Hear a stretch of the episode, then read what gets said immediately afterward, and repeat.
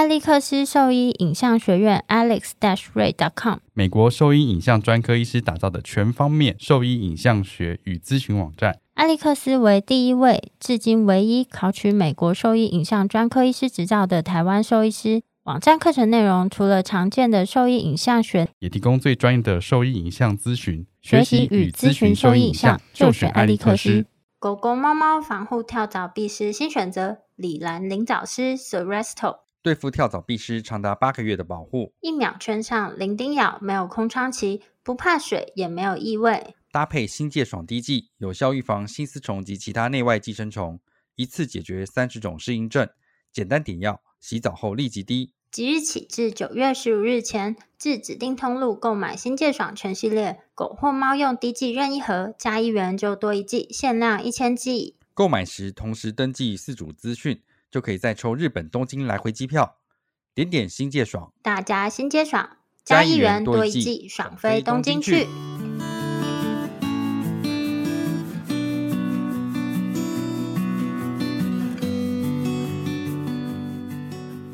靠！我这是这什么脑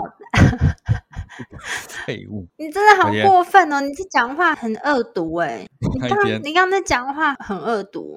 您现在收听的是 Wonder Vet Talk 超级好兽医的闲聊时间，我是兽医师肖慧珍，我是兽医师林哲宇 Steven，在这边我们会用轻松谈论的方式带给大家一些简单而正确的小动物相关资讯，也会和大家 分享兽医师日常发生的有趣事情。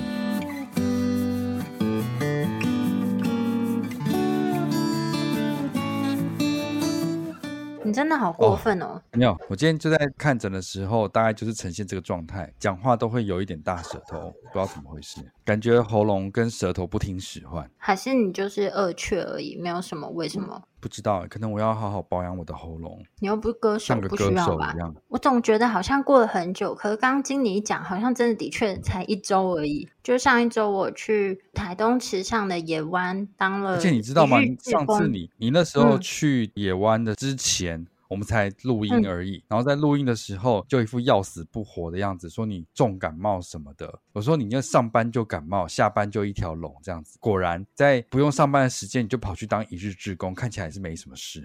不是，我没有没什么事，就是因为那个就是已经很早就人家跟人家约了，然后什么车票住宿也都定了，而且不是只有我一个人要去。然后可是我的确就是后面过几天就是症状就几乎就没有了，就是喉咙也没有不舒服啊，嗯、然后也没有其他的情况。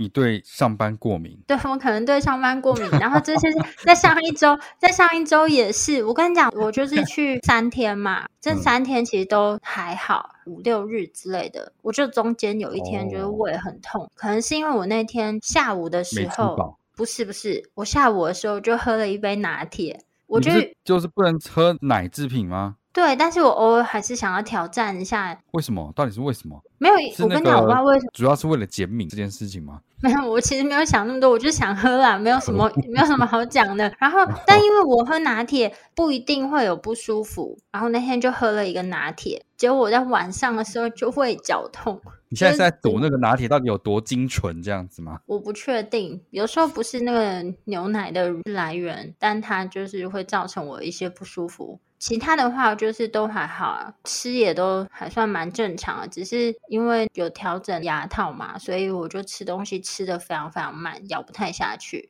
然后重点是，我就回来的时候就正常啊，结果呢，我要上班的那一天早上，早上六点多我就开始一直狂拉肚子，然后连拉了十几次，可能是因为要上班，连拉了十几次，但是。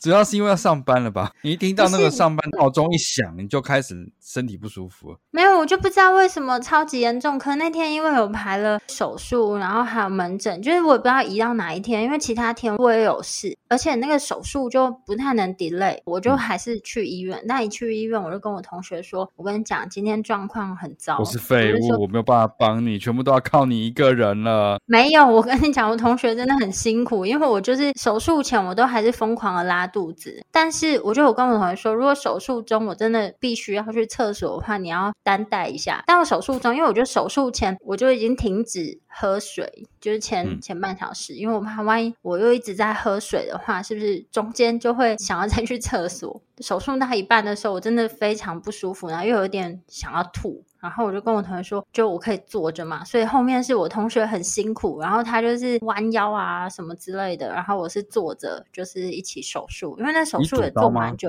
你是主刀？不是，但我们两个都要，不是完全的当一个 assistant 的角色，两边都要同时一起进行，不然会进行很久。嗯，所以辛苦我同学了。然后那天因为拉太多次肚子，我也没有办法吃东西，就只能喝一些什么宝矿力水的啊什么之类的。然后同学说：“为什么每次看到你都这样子？”他说：“就是上班就会生病这样。”对啊，而且是重病哎、欸，听的都觉得是上班就生病哎、欸。没有，我跟你讲，这个真的你本人。对我，可是我不是故意的，真的是这么严重，我就有点害怕。我这个礼拜去上班的时候，又有什么意外发生？身体有隐疾。真的很可怕，而且拉肚子的次数多到，然后而且又我中间其实还有去吐，就是我一度还以为我是诺罗病毒，那诺罗通常它不会一天就好嘛，然后后来你知道那天我看新闻，刚好是什么高雄有个冰店有沙门氏菌感染哦。全部食物中毒？对对对，他们就说还是你食物中毒。我说没有，可是跟我吃同样东西的人，他们都完全没事啊。我就不晓得他们，他没有上班，没有，我不知道。有啦，他们有上班啦，可是他们就没事啊。我前一天的确是有吃一个冰，可是那冰又不是那种路边的冰店，它就是有店面的啊，有点像什么王美的那种漂漂亮亮会堆得高高的那种冰，哦、不是那个什么八宝冰啊，嗯、就挖料出来那种。你说八宝冰比较脏？不是，因为八宝冰它可能。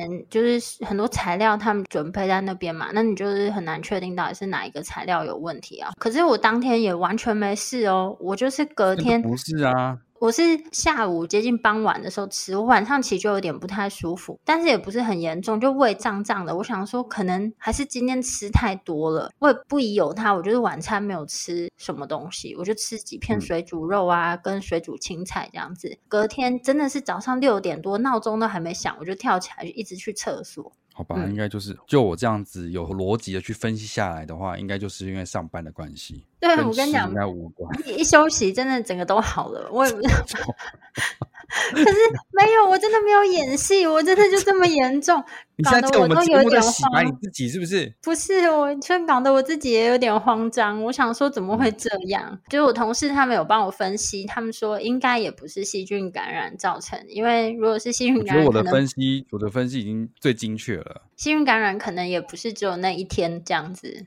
就我之前有一天呢，曾经在那个，因为我工作医院附近有一间有名的凉面，我记得那一次呢，我就中午去买午餐的时候买了一个那个凉面，然后顺便又多买了一份。其实走到那个凉面店呢，大概就五分钟的时间，但是我记得是一个超热的一天。然后那个凉面呢，我就是一回医院我就把它冰在冰箱里面，然后到晚上。下班的时候我带回家，就是在当宵夜，就是把它吃了。然后我吃了之后，大概过四个小时，嗯、就起来一直上吐下泻。凉面生菌素很容易很高，我觉得我可能是对于夏天的食物比较敏感。嗯，那你这样不能去泰国。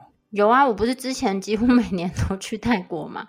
所以去泰国不能吃街边的小吃。我不行啊！我记得有一年我跟谢医师去上那个脊椎手术的课嘛，嗯、就前面上课前到上课完的这段时间内，其实我都完全不敢吃路边的食物。哎，你知道我跟你还有陈医师一起去吗？对啊，我们有一起去。你知道我们那一次就是把你甩开之后，我们就去街边乱吃东西嘞。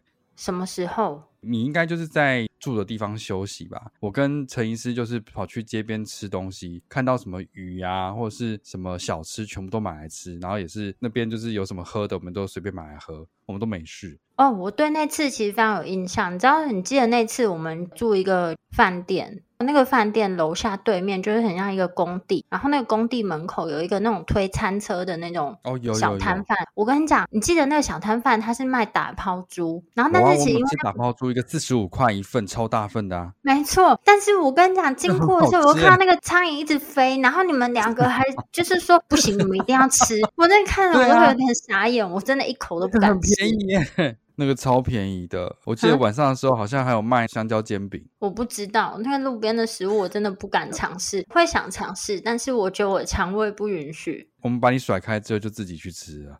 什么时候？我怎么没有印象？反正你在 休息，饭店楼下有个 lobby，我们就在那 lobby 那边吃啊。没关系，那个不用邀请我，我不用参加 这个局。我当然就是看你们吃，然后听你们分享说吃起来怎么样。我应该没有勇气尝试。我跟谢医师去的那一次啊，谢医师好像比我晚一天到，隔天就我们是在那个课堂上就见面了。然后我一看到他，第一句话就问他说：“谢医师，你有没有带那个止泻药？”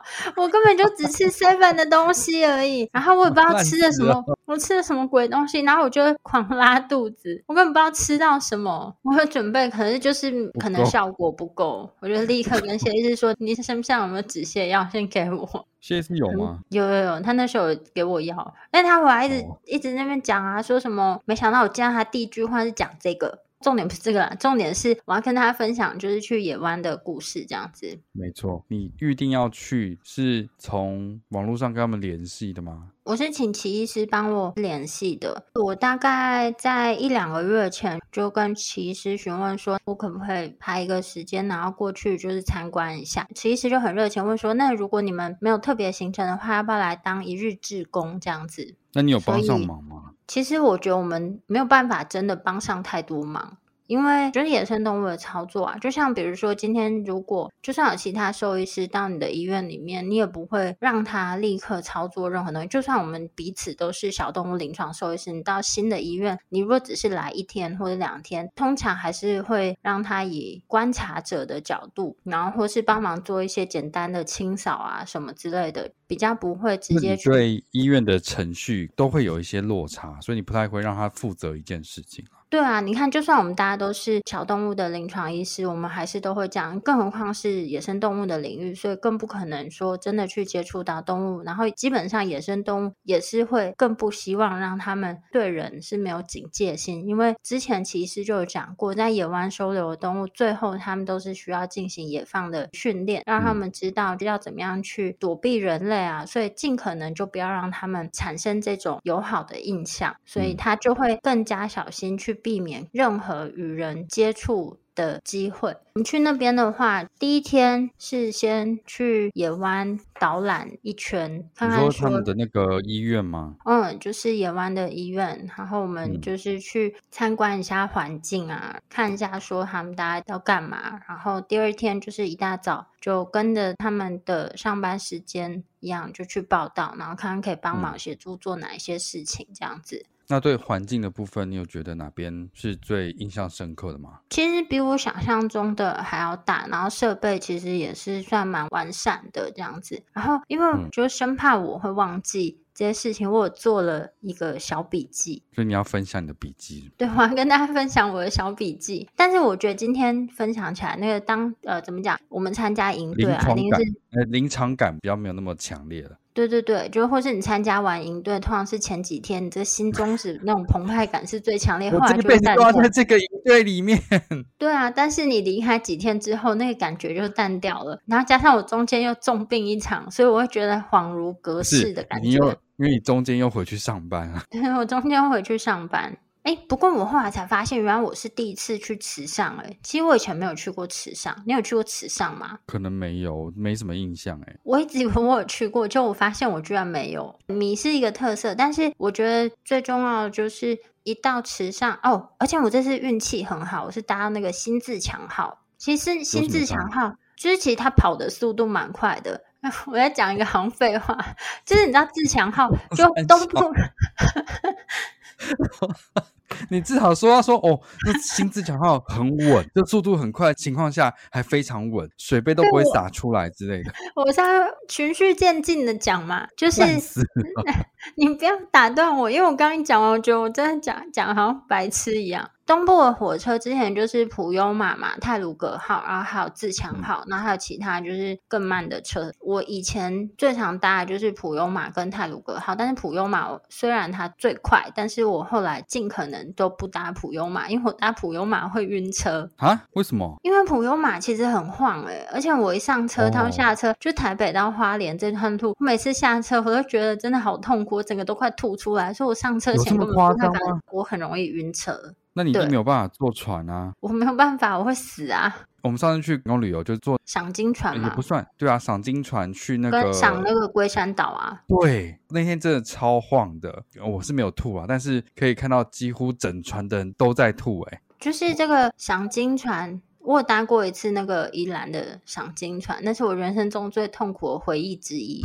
就是，我是，我想到我同学，他说他已经是一个很可以吃苦的人了，但是他之前就抽到外岛的当兵嘛，所以他就坐船到北干还是哪里，而且那个船它不是像我们这样子，比如说赏金船，它是有位置，这样可以坐在那边休息的，它是整个就那边是一个通铺什么，都会好像在那个船底的地下室这样子，在那边就是又冷，然后又。生病又想吐，又吐得乱七八糟，这样子一路坐到北干去，然后他就说他那时候他就在那个船上就哭了。我也在那个宜兰的赏金船上面大哭啊！你有大哭吗？那个其实没有，你那个有乘风破浪吗？你知道我们那时候去那个龟山岛赏金船，它那个真的像云霄飞车一样，它那是破浪的那一种，欸，哎，对啊，会弹超高的。我知道，我就是做过啊。我跟你讲，而且我搭的那一次，他很糟糕的是，就是他有载一批人上龟山岛导览，所以他就会在那个龟山岛外面一直晃，一直晃，一直晃，然后就晃到那个导览完的人，他美其名是跟你说什么，哦，要让你等看有没有那个就是鲸鱼出现。其实上船前我就非常抗拒，因为那个前几天才有台风还什么之类的过去，然后我就觉得那个天气很不好，我就跟他们说我想要去南洋。博物馆等他们，我不要去。嗯，但是他们就说大家来了，然后一起去啊，我们要同进同出啊，什么？大家一起吐，全部的人一起吐。我跟你讲，我上那个船大概不到十分钟，我就开始有点作呕。我觉得我那时候最错误的决定是我进入那个船舱里面，其实我不应该进船舱里面。哦，他们都说要在那个就是外面吹风那样子会比较好。但是我就在外面吹风，吹到有点想吐啊，所以我就想说，至少你吐的时候是直接吐到外面去啊。没错，然后我跟你讲，我进去那船舱里面。我觉得后来完全连吐的味道。对，然后整个人就是我忘记我到底是吐，然后我整个人就躺在那个甲板上动都动不了，然后那个椅子上啊，那个椅子是长长的那种椅子嘛，嗯、然后我就整个动都动不了。我只记得我在边哭跟边吐的过程中，我就跟他们说，我们可不可以开回去？我真的快要不行了，我觉得我整个好像快要死掉，死掉了。我就是在一个昏昏沉沉当中，就是有人过来叫我嘴巴张开，从我嘴巴里丢了一颗药进去，可能是什么 止吐药还是什么止晕的，我根本没有用吧？就是你已经在吐了，吃那药现那现在应该没有用吧？完全没有用啊！然后就后来导游还在说什么，我们现在来看那个龟山岛什么。我跟你讲，我根本眼睛都张不开。我记得我眼睛就眯成一条很细的缝，然后我就张开说怎么还没有靠岸？我真的快要死了！我就觉得那个时间真的是人生中非常非常漫长的一个过程。我们后后来我们后来也是决定不要出去，就是在龟山岛那边导览跟走山路去看一下。风景这样就好了。你们不错啊，还有上龟山岛。我们我们那个行程是没有上龟山岛，我们就在那个船上一直被晃。没有，你如果出龟山岛，就是他他要赏金要再过去啊。我根本不知道到哪里。我们就选择不要再出去了，我们就是在那龟山岛那边就停了。哦、对，我们就停在那里。我跟你讲，大家就毅然决然说不要再去了，我们可能会全部吐死。聪明的选择，我根本其实我也不是很确定我们那个船到底有开到哪个位置，我只记得我就是痛苦万分。我最后 我们回到岸边的时候，我根本无法下船，可能是我其他同事，不要坐船了。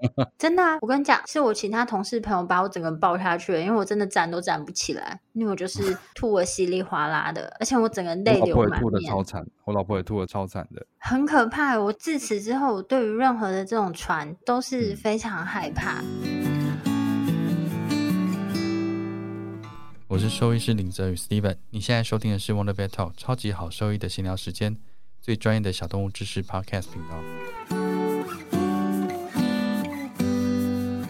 那我们再讲回火车，这废话讲太久都你啦。所以普悠玛真的很晃，就是了。那新自强号没有那么晃，新自强号不晃，然后而且重点是，我觉得新自强可是我以为晃不晃是跟就是路程的那个铁轨有关，跟车子也会有这么关系哦。就是它车子的设计是让它的那个速度，就是像普通马好像是有什么倾斜式设计，所以它速度可以更快，所以它就会比较晃一点点。就新自强号没有那么快，但它也没有像旧的自强号那么慢。重点是新自强号的外观啊，还有它里面座位的设计，我觉得这种比较像是高铁的那种。你说位置比较宽一点这样子？对，位置比较宽，然后里面的配色啊，椅子的那种舒适度，我觉得都比较接近高铁的设计，所以就运气蛮好的，就搭到那个就是新自强号，还是其实现在都是新自强号，我不知道，我太久没搭火车了。但是就是去野湾的部分，应该只能搭火车去吧，比较方便。搭火搭火车最方便啊，因为你就是到池上嘛，嗯、然后就是到池上之后，你可以选择就租车，或是想要骑脚踏车去，应该也是可以。嗯、可是现在那么热，骑脚踏车应该会晒死。而且那边没有遮蔽物。对对对，那边没有遮蔽物。可是我觉得池上的热跟台北的热有点不太一样，就是它是就没有台北那么闷。南部热跟北部热 没有，我觉得台北有一种闷闷黏 黏的那种。是不是？不是，我觉得可能是，是因为毕竟对台北是盆地，然后高楼大厦比较多，然后所以就是大家又开冷气啊什么之类，所以那种湿黏感很强烈。可是我觉得池上它就是一个炙热，空旷热，空旷热，空旷热。然后我想一下，就是我们第一天到了之后，我们就吃了饭，就去野湾参观嘛，然后就介绍一下他们。你是租车到那边嘛，嗯、对不对？对啊，其实从池上车站到野湾的路程大概十几分钟而已。如果是全速的十几分钟，还是蛮远的啊。开车十几分钟，去美国的车程二十分钟，你走要走六个小时。哎，没有没有没有，他那个你就慢慢开十几分钟，然后因为池上本身就是是一个小地方，而且我觉得那边的店家其实都蛮密集的。假设你住在车站附近的话，大部分你想去的店家，你走路都可以到。那当然有一些景点会稍微远一点点，但如果不是太热的情况下，我觉得我是可以骑脚踏车去，因为我觉得骑过去是一个蛮舒服的地方，因为路上没有太多的车啦，就是也蛮平坦的。然后你又可以看看旁边的这些风光，我觉得是一个蛮舒适的。就是所以如果你以打工度假来说，就是你可以在那边居住在那里，然后骑脚踏车移动，或者是去那边当志工这样子。或是租个机车啊，我觉得都算蛮舒服的。因为我本身也平常也是蛮喜欢骑脚踏车，所以我觉得到那边骑脚踏车，因为它路都平平的啦，所以你骑起来不会太有负担。如果是一般民众要参访的话，只要三人以上的团体，他要求网站上面应该有写，应该是三人以上就可以跟他们约时间，呢他就会带你们导览，就是野湾的一些环境啊。但是如果是一般民众参访的话，是没有办法到他们照顾动物的地方。那我觉得这也是非常合理的啊，因为其实野生动物就要尽量。这样减少被人类打扰嘛？因为你又不是去动物园。嗯、其实我觉得动物园的这些动物也不应该是让他们完全暴露在人类面前，应该还是要给他们适当的遮蔽啊，什么之类的。像我之前去过蛮多国家的动物园，其实常常我就是逛了一整圈出来都没有看到任何动物，只有人而已。对啊，它就设计的很像森林一样，所以尽可能的模拟它原生的环境，基本上没有那么容易看到动物。嗯、木栅动物园算是相对。最容易看到动物的动物园了，其他的就是你都是花了一笔钱去逛公园这样子，嗯、但我觉得也没有什么不好。我觉得在那些地方散步是还不错的。唯一你可以比较接触到动物，就像台湾的可爱动物园，就是它不是会有那些可爱动物区嘛？就我去的国家，他们的这些动物园，我们大概最常遇到的就是鹿，很多鹿，因为他们会想来抢你的食物这样子，其实是蛮可爱的。但是如果其他更珍稀的动物的话，要非常有耐心跟有运气才会看到它们。那天气很热的时候，就是你也不用期待说可以看到它的影子，因为它可能就也是躲起来乘凉这样。然后在野湾的话，一般民众一般民众是去参观一下园区这样子。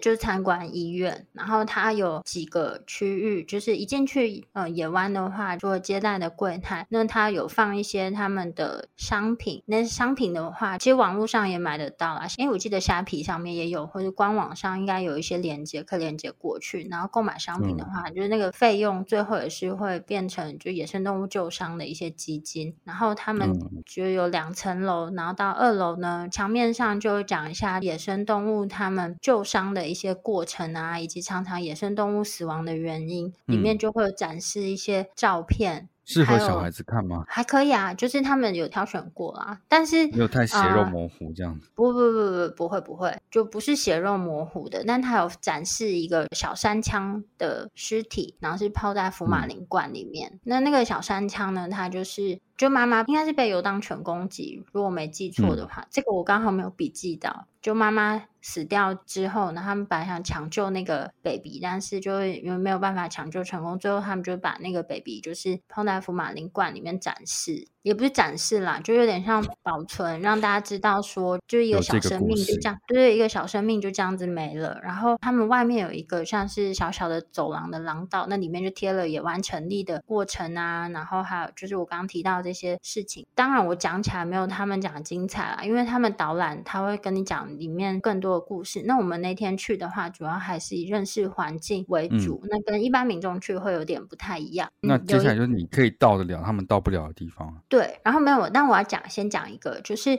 他们的算是主要的医疗处理室，他们有一面是落地窗，然后那个落地窗呢，就是上面是很高的那种落地窗，上面就是贴了很多那种小贴纸啊，或者花样，那或者有让大家在上面就是涂鸦，那上面就写了，之前其实有提到，就是说，就是很多野外这些鸟类，他们看到就是太透明的这些玻璃，哦，说窗纱的，对对，窗纱，所以他们就是除了在上面写这个介绍，他们也做了一些展。示说要做什么样的图样，尽可能的去避免这些鸟类因为撞击到窗户死亡的情形，这样子。然后里面的话，环境也分很多区。那我觉得印象最深刻的是他们的那个算是那种幼鸟幼兽的照顾区，幼兽照护区这样子，就是幼鸟跟幼兽，就是他们的那个房间，是我那天印象最深刻的。因为你知道台东超级超级热，嗯、就是室内没有冷气，真的是很崩溃。啊、但是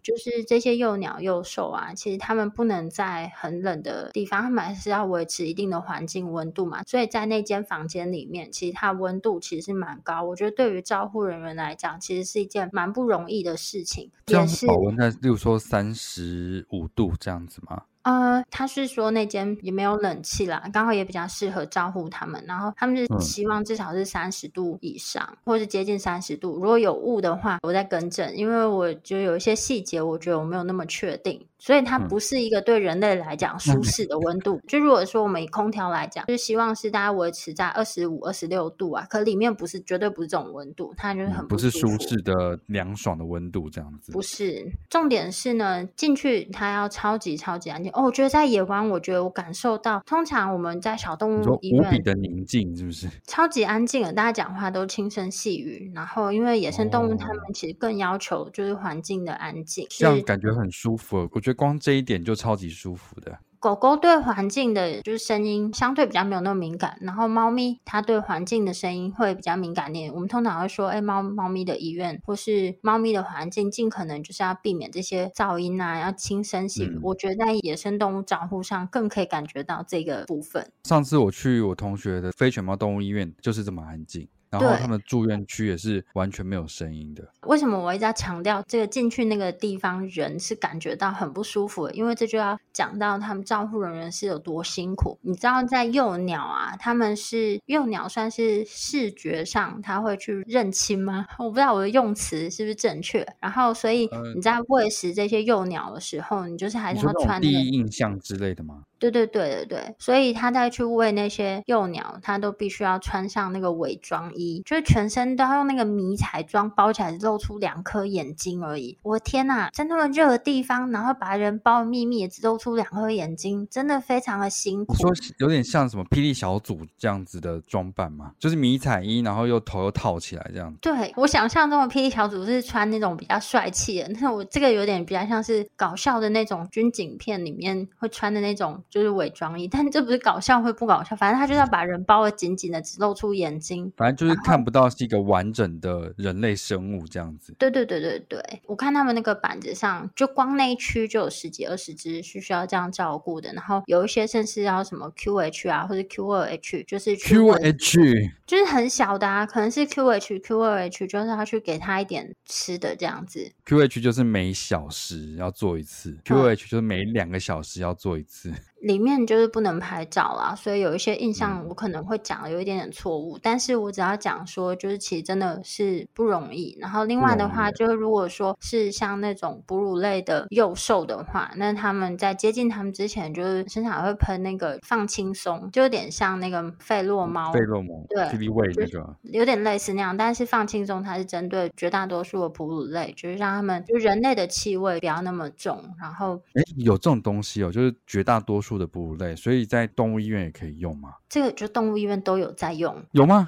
有啊，我们都有在用。我家之前也是用这个啊。那个是绝大多数的部位都在用，不是只有针对猫这样子的。不是不是，所以你们医院也可以放这个。哦，我没有用哎。但是不论是那个 Feliway 或者是放轻松的话，它就好像叫 Pet Remedy 吧，嗯、我不确定英文，反正就中文你知道叫放轻松。就是照顾他们的时候要做的处置，然后我们还有去除了这个幼兽房以外呢，那他们还有不同的物种，有尽可能的针对这些物种的特性设置的，就是病房跟照顾他们的地方。如果说是像猛禽啊，还有不同的鸟类，就像猛禽的话呢，在野放前，它们都要先练飞，确认他们是至少可以飞行十公尺的长度。所以他们会有一个特别的区域，是专门让他们练飞的区域，这样子。你说就像之前讲过，他会挂一些障碍物，让他去能够飞行，然后不会撞到障碍物这样子吗？对，呃，我们去看到的刚好有一只凤头苍鹰，它的有一只眼睛是受伤的，但是他们说之前好像也有野放过，就是眼睛受伤的凤头苍鹰，或是有观察过野外有这种眼睛受伤的凤头苍鹰，我忘记是哪一个了。他上次不是说有一只已经快要可以了？可能是这一只吧。我去看到的时候，他还在还在练习，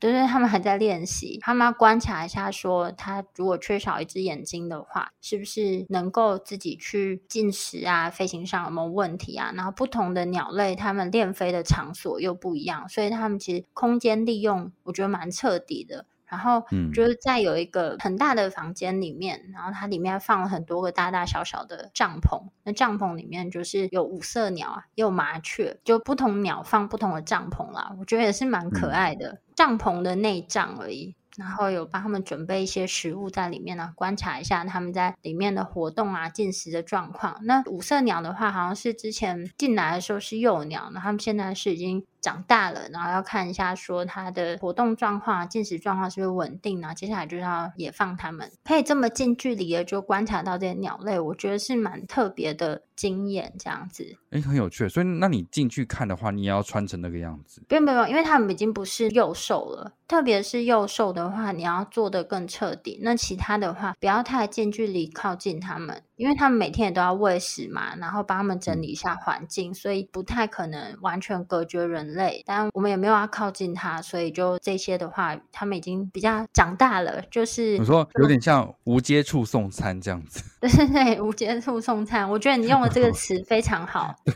嗯，无接触送餐这样子的服务。嗯，然后他们也有什么针对山枪设计的病房啊，然后还有。穿山甲，但他们说最近就比较可惜的是水禽类的部分，他们没有一个合适的留观场地，所以他暂时就会住在相对比较没有那么适合他们的地方。就有时候真的，嗯、就算他们已经有相较于我们一般动物园来讲有比较大的场地，但还是因为物种太多了，每一个要求都不太一样，所以就是还是会有一些限制在。啊、穿山甲让它休息的那个位置啊，要很偏僻是不是？因为它跟其他地方都隔开，非常怕吵。也不算很偏僻，但那个位置就是很安静。然后比较理想的状况是，就是他们受伤之后，应该是要观察他们是不是可以挖洞啊，就是什么之类的。但是通常食物上不可能。这样做，因为就没有那么大的场地，然后再来就是让他休息的地方，但挖洞就会跑走了，所以所以他们给他休息的地方是没有，有一个玻璃缸，这样好像在养蚂蚁这样子，他往下挖的时候有一个底线这样子。对，我的想象是这样，但是反正他们就没有办法给他提供这样子的环境。穿山甲很可爱，我等一下再讲一下。